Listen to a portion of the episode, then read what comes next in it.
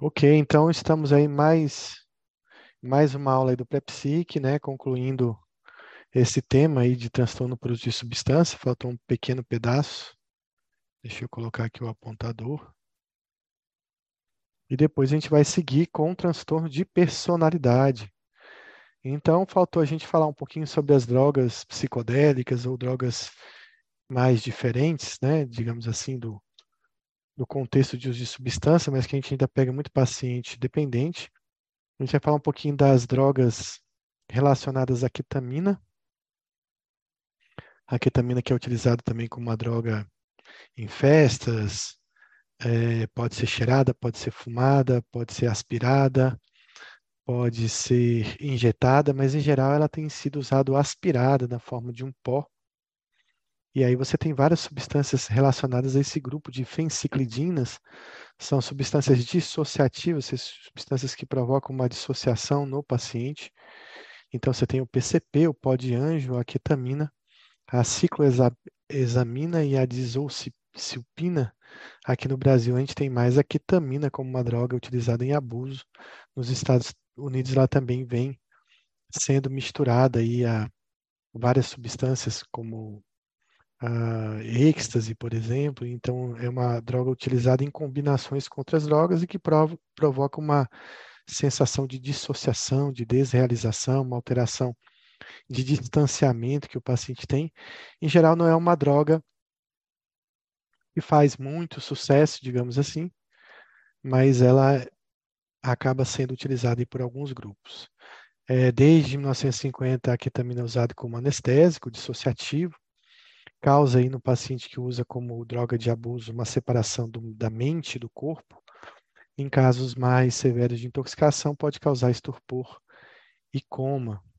Apesar da ketamina ser um anestésico seguro, ela utilizada dessa forma pode gerar danos ao paciente, mas não é uma droga que causa dependência como outras que a gente vê, como maconha, como cocaína. Então, o uso acaba sendo um uso mais recreativo. É difícil você pegar um paciente que é dependente apenas de ketamina. Então, os efeitos duram algumas horas, em geral 40 minutos a uma hora. Mas em indivíduos vulneráveis, esse efeito dissociativo pode durar semanas e pode precipitar em pacientes suscetíveis um episódio psicótico persistente, aí, parecido com a esquizofrenia. Então, os sintomas de intoxicação são sintomas dissociativos. A ketamina é uma droga que classicamente causa uma hipertensão. É uma droga que também, em altas doses, pode provocar choque e a hipotensão, que é uma, um efeito grave da, da ketamina, mas raro. Também provoca nistagmo, que é bem comum, e provoca uma analgesia, já que seu, sua função e seu uso na medicina é um uso como analgésico mesmo. Em alguns pacientes pode causar uma dissociação, como uma bad trip, uma viagem ruim, e aí nessa viagem ele pode provocar um comportamento desorganizado e um comportamento violento. Então ele pode ser utilizado como via inalatória, ou seja, fumada, uma via intranasal, também pode ser consumido através de via oral e também pela via intravenosa. A gente não tem muitos dados assim de, de uso de ketamina no Brasil, mas pelo menos aí 2,5% da população americana relata o uso pelo menos uma vez na vida. Aqui no Brasil deve ser menor esse índice. E acontece em adolescentes e também em adultos jovens. Geralmente a incidência é maior entre 18 e 25, 18 e 29 anos, como é comum na maioria das drogas de abuso. Existe uma prevalência bem maior nos homens, 75% dos casos de, de intoxicação, de uso de ketamina, é feito pelos homens e apenas 25% pelas mulheres. Então, existe uma prevalência de sobremaneira aí dos homens. Então, ele pode provocar lesões, né, acidentes, brigas, quedas. A ketamina pode ter uma toxicidade cardiovascular e neurológica, principalmente em pacientes suscetíveis ou pacientes que têm uh, usado uma grande quantidade de ketamina, provocando aí convulsões, distonia, discinesias, a catalepsia, que é bem comum, hipotermia ou hipertermia. Também existe durante a intoxicação déficit de memória, da fala, da cognição, que em pacientes bem intoxicados pode durar meses E em casos mais graves de intoxicação, pode causar uma hemorragia intracraniana, rabdomiólise, problemas respiratórios e também parada cardíaca. Então, tem uma questão aqui sobre a ketamina, marca alternativa incorreta. O tratamento da dependência é feito com topiramato, causa déficit na memória, fala e cognição. 75% dos usuários são homens. Podem precipitar episódio psicótico persistente, parecido com a esquizofrenia, e é um anestésico utilizado também na depressão.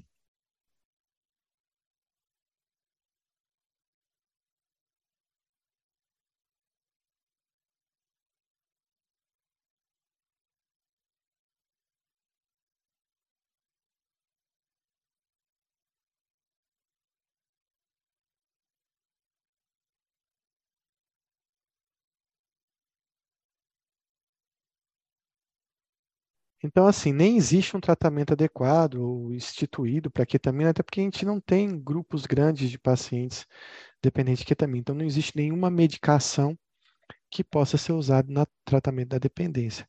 Ao contrário, lá da maconha, que existe o dronabinol, dronabidol, ao contrário do cigarro, ao contrário do álcool, do opioide, onde você tem medicamentos utilizados para essa dependência, aqui na ketamina você não tem nenhum tratamento específico. Então, o tratamento é com psicoterapia e, às vezes, outras medidas comportamentais. Além da ketamina, a gente tem um grande uso de drogas chamadas drogas lisérgicas, drogas psicodélicas, que são drogas que causam uma dissociação também mente corpo, uma mudança na percepção utilizadas em várias áreas do mundo, geralmente são plantas, né? Você tem, então, por exemplo, no México, o peyote, que é um, um, um cacto. Você tem também vários tipos de cogumelos alucinógenos em todo o mundo, que são utilizados. A principal substância dos cogumelos é a psilocibina, que, é, que hoje está sendo bastante estudada para vários transtornos né, psiquiátricos, principalmente a depressão, mas também transtornos de ansiedade, também a psilocibina pode ser eficaz. Então, é, são medicações que vêm sendo pesquisadas pelo seu potencial de uso como uma forma de, de repente, é, transformar esse, esse, esse potencial de mudança na conformação do funcionamento cerebral a favor de alguns pacientes e, e gerando um, um, certo tipo de tratamento. Assim como a ketamina, a gente viu agora há pouco, a, o item E a alternativa aí falava sobre tratamento de depressão, que a ketamina vem sendo bastante utilizado em depressões refratárias, tanto unipolares quanto bipolares, e é um tratamento de eleição hoje em dia para pacientes com ideação suicida. Né? Então, é uma droga amplamente estudada em ascensão o uso da ketamina para essas medidas com um potencial de melhora assim inacreditável. Então, eu tive o prazer de, por exemplo, é, ter feito aí no ano passado, principalmente, muita ketamina em muitos pacientes, né? Então, e, e, realmente o efeito é fantástico, um efeito que eu não vi com nenhuma outra medicação, nem com lítio, nem com nenhum outro potencializador de antidepressivos. Então, talvez a psilocibina, outras drogas que estão sendo estudadas podem trazer o mesmo potencial de melhora para alguns pacientes. Mas também nós temos as drogas psicodélicas que são sintéticas, né? Então a gente tem a dietilamida do ácido lisérgico, na verdade é de um fungo de um centeio da qual se extrai o LSD, que é outra droga também que causa essa dissociação, e principalmente o MDMA, que é também chamado de êxtase. O LSD também vem sendo pesquisado para várias doenças psiquiátricas, associadas à psicoterapia, o MDMA, é, daqui a alguns anos vocês vão ouvir falar, com certeza que vai ser o melhor tratamento para transtorno de estresse pós-traumático, né, com uma resolutividade imensa dos casos, uma droga que está há tanto tempo aí utilizada de forma recreativa, mas que tem um potencial terapêutico muito grande. Vale a pena dizer que essas drogas aqui, elas não causam dependência química, tá? Então, é, são drogas que são utilizadas de forma recreativa, existe o potencial terapêutico, mas não causam dependência. No entanto, algumas drogas como o êxtase vêm sendo misturadas com outras substâncias que causam dependência. Então, em alguns países, como na Europa, no, por exemplo, na Espanha, na Holanda, se a pessoa vai usar o êxtase numa festa, por exemplo, ela pode levar num laboratório público e fazer um teste da pureza desse MDMA, é, ver se ele está contaminado ou não, é, para que ele não esteja ali utilizando uma outra substância que ele não comprou e que pode trazer algum dano para ele. Também são raros os casos, não tem basicamente casos de dependência, e, mas existem casos de intoxicação grave, principalmente aí com uma síndrome serotoninérgica, já que a, o MDMA libera serotonina, aí provocando, em alguns casos, até graves rabdomiólise, e a maioria dos pacientes tem, se intoxicam e acabam levando, a, a, leva essa droga a uma exaustão física, e aí segue-se a rabdomiólise e também uma desidratação grave. Além disso, nós temos os alucinógenos, que principalmente vindo dos cogumelos, mas também tem alguns cactos que produzem alucinógenos. E é, são vários tipos de cogumelos com estruturas diferentes e com mecanismos moleculares diferentes, mas que alteram, causam alterações semelhantes na percepção, no humor e na cognição, e que também vem sendo pesquisado bastante para atuação em algumas doenças, como a psilocibina. Vale lembrar que o tratamento disso é feito no ambiente controlado, né? no ambiente terapêutico, onde existe médicos, existe psicólogos ali acompanhando o paciente durante o uso, para que geralmente se faça uma psicoterapia é, breve diante desse efeito. É, o êxtase né, é um alucinógeno que também apresenta vários efeitos distintos, é, bem distinto de outros estimulantes, uma liberação maciça de serotonina, o que a gente encontra também em algumas outras drogas, como por exemplo no chá do santo daime. E o principal problema com o êxtase é, é, o uso prejudicial, o uso exagerado e, e gerando uma intoxicação e o tempo gasto. Mas nós não temos, assim, descrição de dependência química em relação ao êxtase. Também existem os problemas legais, porque é uma droga ilegal, e alguns pacientes é, têm mais um vício psicológico do que um vício é, físico, digamos assim. Mas são casos bem raros. É, a abstinência não foi documentada consistentemente em humanos, nem a tolerância, então, uma droga que não provoca abstinência e intolerância, basicamente não tem critérios importantes para gerar uma dependência química.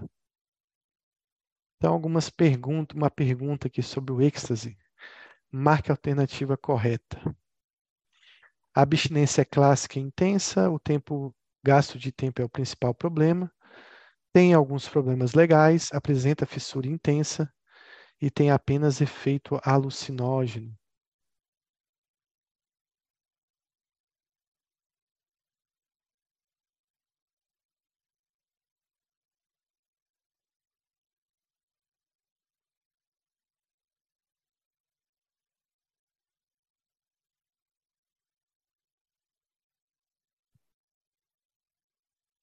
Então, em relação ao êxtase, o principal problema realmente é o tempo gasto, né, que o paciente tem quando faz uso, ele fica intoxicado ali por um tempo.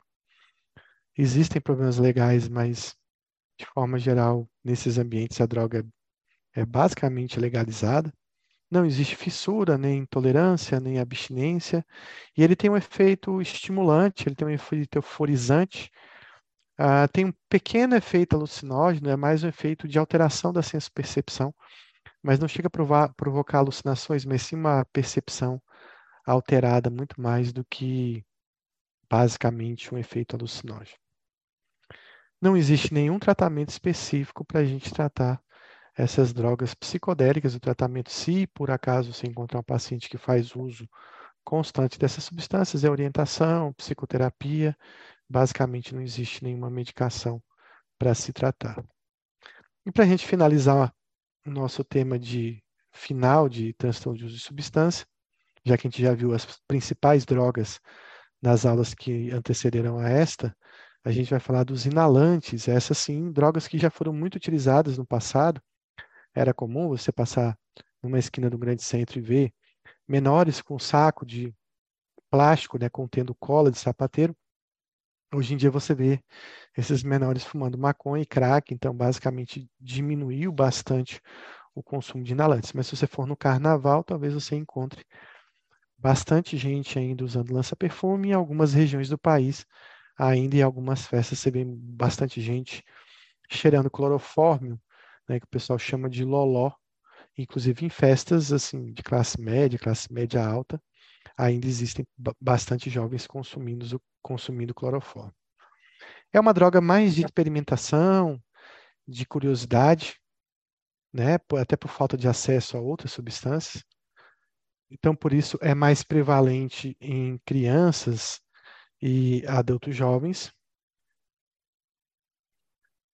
É, uma em cada cinco pessoas né, que experimentam esse tipo de droga desenvolve uma dependência, então existe um potencial grande de dependência nessas drogas. E existe uma transição aí do, do abuso né, para a dependência um ano após o consumo constante. Então, apesar de ser pouco utilizada, é uma droga com, são drogas com bastante potencial de abuso. Né? Então, tem que ter bastante cuidado. E ele está inserido aí no contexto né, de uso de outras drogas, de múltiplas drogas, geralmente. É bem comum na adolescência, então a gente vê aí que a, é, existe né, um consumo grande na faixa dos 15 aos 16 anos de idade. E existe uma estreita relação né, do consumo dessa substância com encarceramento. Então a gente vê em, em, em ambientes prisionais ainda bastante consumo de inalantes, principalmente ali tiner, né, que às vezes é utilizado em alguma ocupação ali da cadeia, alguma atividade laboral que é dada aos, aos encarcerados, então é, ainda vê, você ainda vê consumo de tiner, às vezes gasolina, éter também. E pacientes com comorbidades psiquiátricas também têm um, é, um uso maior de inalantes. Está relacionado a baixo nível socioeconômico, apesar de que hoje, basicamente nas classes mais baixas, você é, encontra um consumo maior de maconha, então as pessoas não recorrem mais aos inalantes, e também gera e também está é, relacionada a problemas é, sociais. São drogas extremamente perigosas. É, muito mais, assim, quando a gente fala em questão de nível de segurança, a gente tem drogas que têm ah, muita segurança, não estou falando em relação a risco de dependência, mas segurança ao risco de usar e morrer.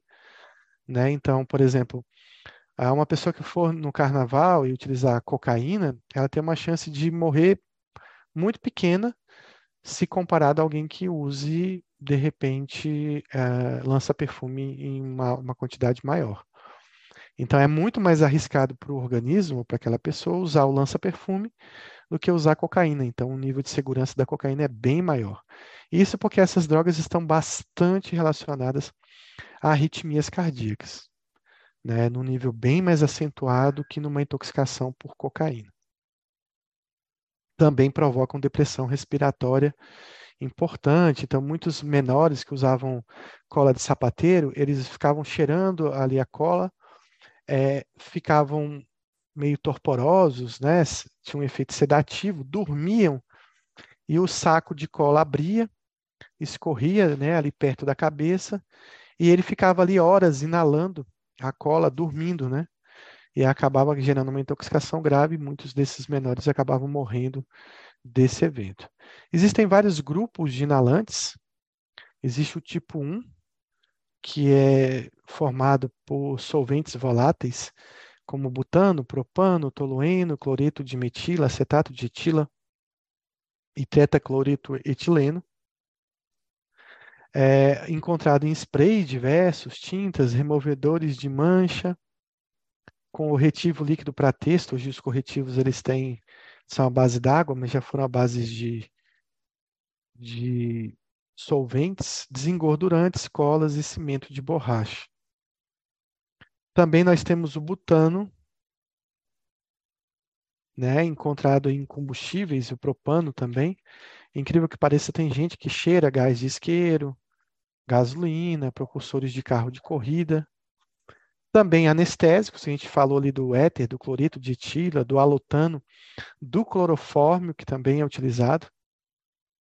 E no grupo 2 você tem o óxido nitroso, que é o gás do riso aí, que também foi bastante utilizado, ainda é utilizado como anestésico, que é o gás lariante, e também encontrado em aerossóis. E também nós temos o nitrito de alquila, que é exatamente o lança-perfume, o ciclohexil, o nitrito de butila, o álcool isopropílico e o nitrito isobutil, que é encontrado em, em geralmente em substâncias de limpeza, né? Então, em poppers, é, também substâncias que são desodorizantes, limpadores de cabeçote, purificadores de ar e odorizantes de ambiente. Essas substâncias geram um monte de problemas relacionados ao seu consumo. Então, nós temos aí comprometimento da coordenação motora, dificuldade para deambular, pode, em casos de intoxicação demorada, prolongada, gerar demência. Existem prejuízos de memória, comprometimento cognitivo, perda da audição e da sensação olfativa. Também gera sintomas psicóticos, transtorno do humor e ansiedade, danos cerebrais também provoca distúrbios menstruais, aumento na, é, é, pode provocar prolapso uterino, prolapso da parede vaginal. Em casos de gestantes, né, várias alterações no feto, né, e retardo mental, por exemplo, é bem comum. E em pacientes que usam cronicamente, pode gerar um déficit cognitivo, ataxias cerebelares, espasticidade, miopatias, e síndromes neurotóxicas específicas com uma ototoxicidade, que pode levar à surdez, e também uma neuropatia periférica. Nas intoxicações, um risco muito grande de uma arritmia cardíaca. Hoje em dia se tem feito bastante uso dos poppers, que são ah, substâncias desodorizantes usados em pistas de dança e durante o ato sexual, é chamado de incenso líquido, vendido principalmente em sex shops e de maneira ilícita, é claro, e comprada com muita facilidade. É uma, uma substância que inalada provoca um aumento do desejo e do desempenho sexual. Ele facilita a masturbação e leva a um orgasmo bombástico. Ele é um nitrato que popularizou-se entre o público aí gay e potencializando o prazer, suprimindo a dor, facilitando assim a penetração e ele provoca aí uma sensação bem parecida assim com lança-perfume, de risos imotivados, causa aumento da frequência cardíaca, uma sensação de euforia, relaxamento muscular e uma sedação que dura em torno de 30 a 40 segundos. O efeito é rápido e a pessoa tem que consumir várias vezes e pode se intoxicar.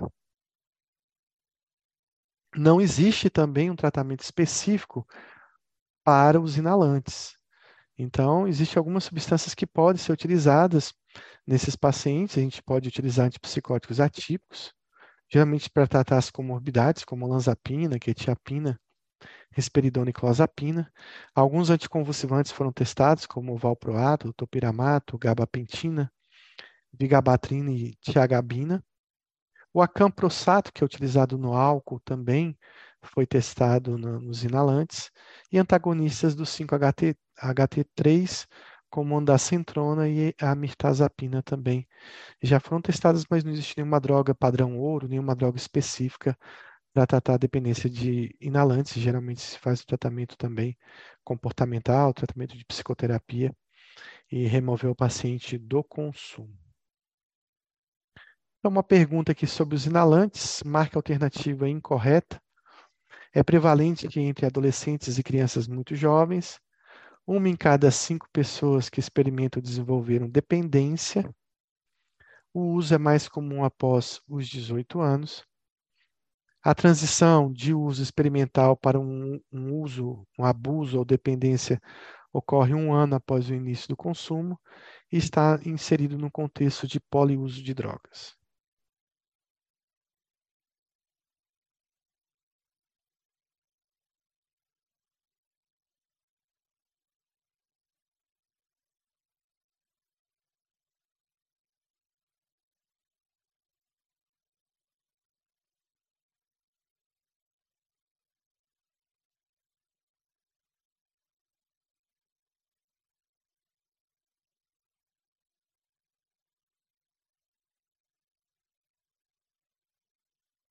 Então, a resposta à letra C, um, o maior uso se dá na adolescência, né? Então, ou seja, antes dos 18 anos. Sobre o uso de inalantes, marca alternativa incorreta, é ligado ao encarceramento, usado em classes mais baixas. Os poppers contêm butano, ligado a problemas sociais e relacionados a doenças psiquiátricas.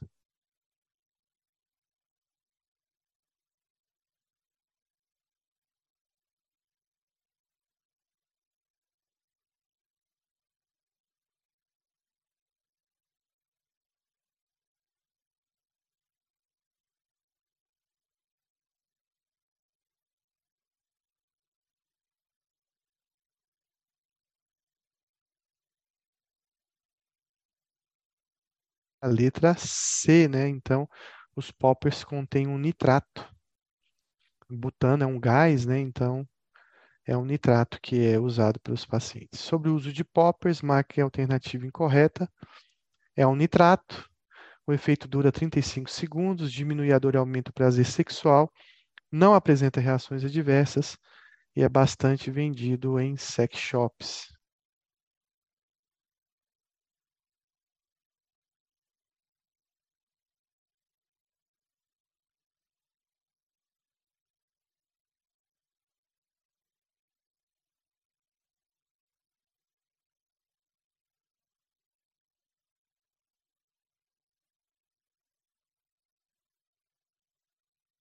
Então, é claro que todos os inalantes podem provocar aí, é, efeitos gravíssimos, né? principalmente o risco de uma arritmia cardíaca, o risco principal. Sobre o tratamento da dependência de inalantes, pode ser feito com, exceto topiramato, valproato, naltrexona, ondansetrona e mirtazapina.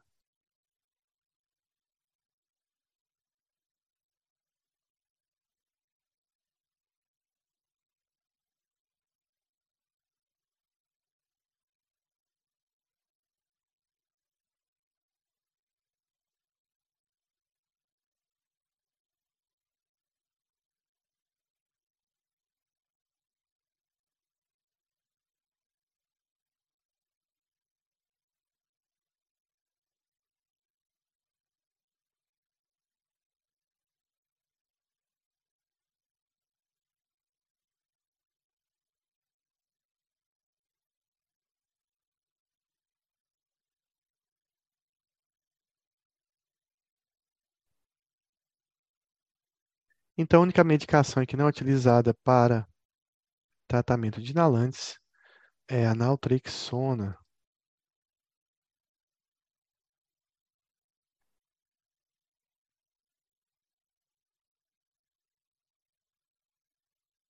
Sobre o tratamento da dependência de inalantes, pode ser feito com a camprosato, gabapentina, quetiapina, aloperidol e olanzapina. Qual desses não é utilizado no tratamento de inalantes?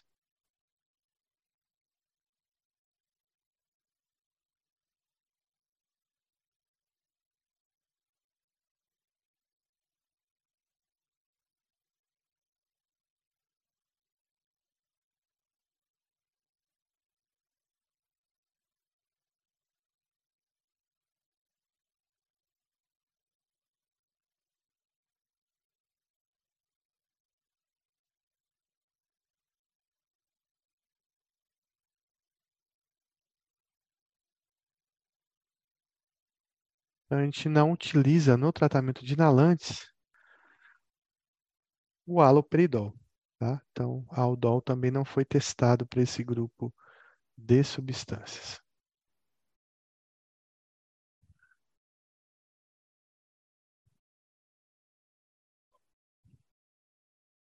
Um instantinho só. Dúvidas sobre esse tema de transtorno de uso de substância?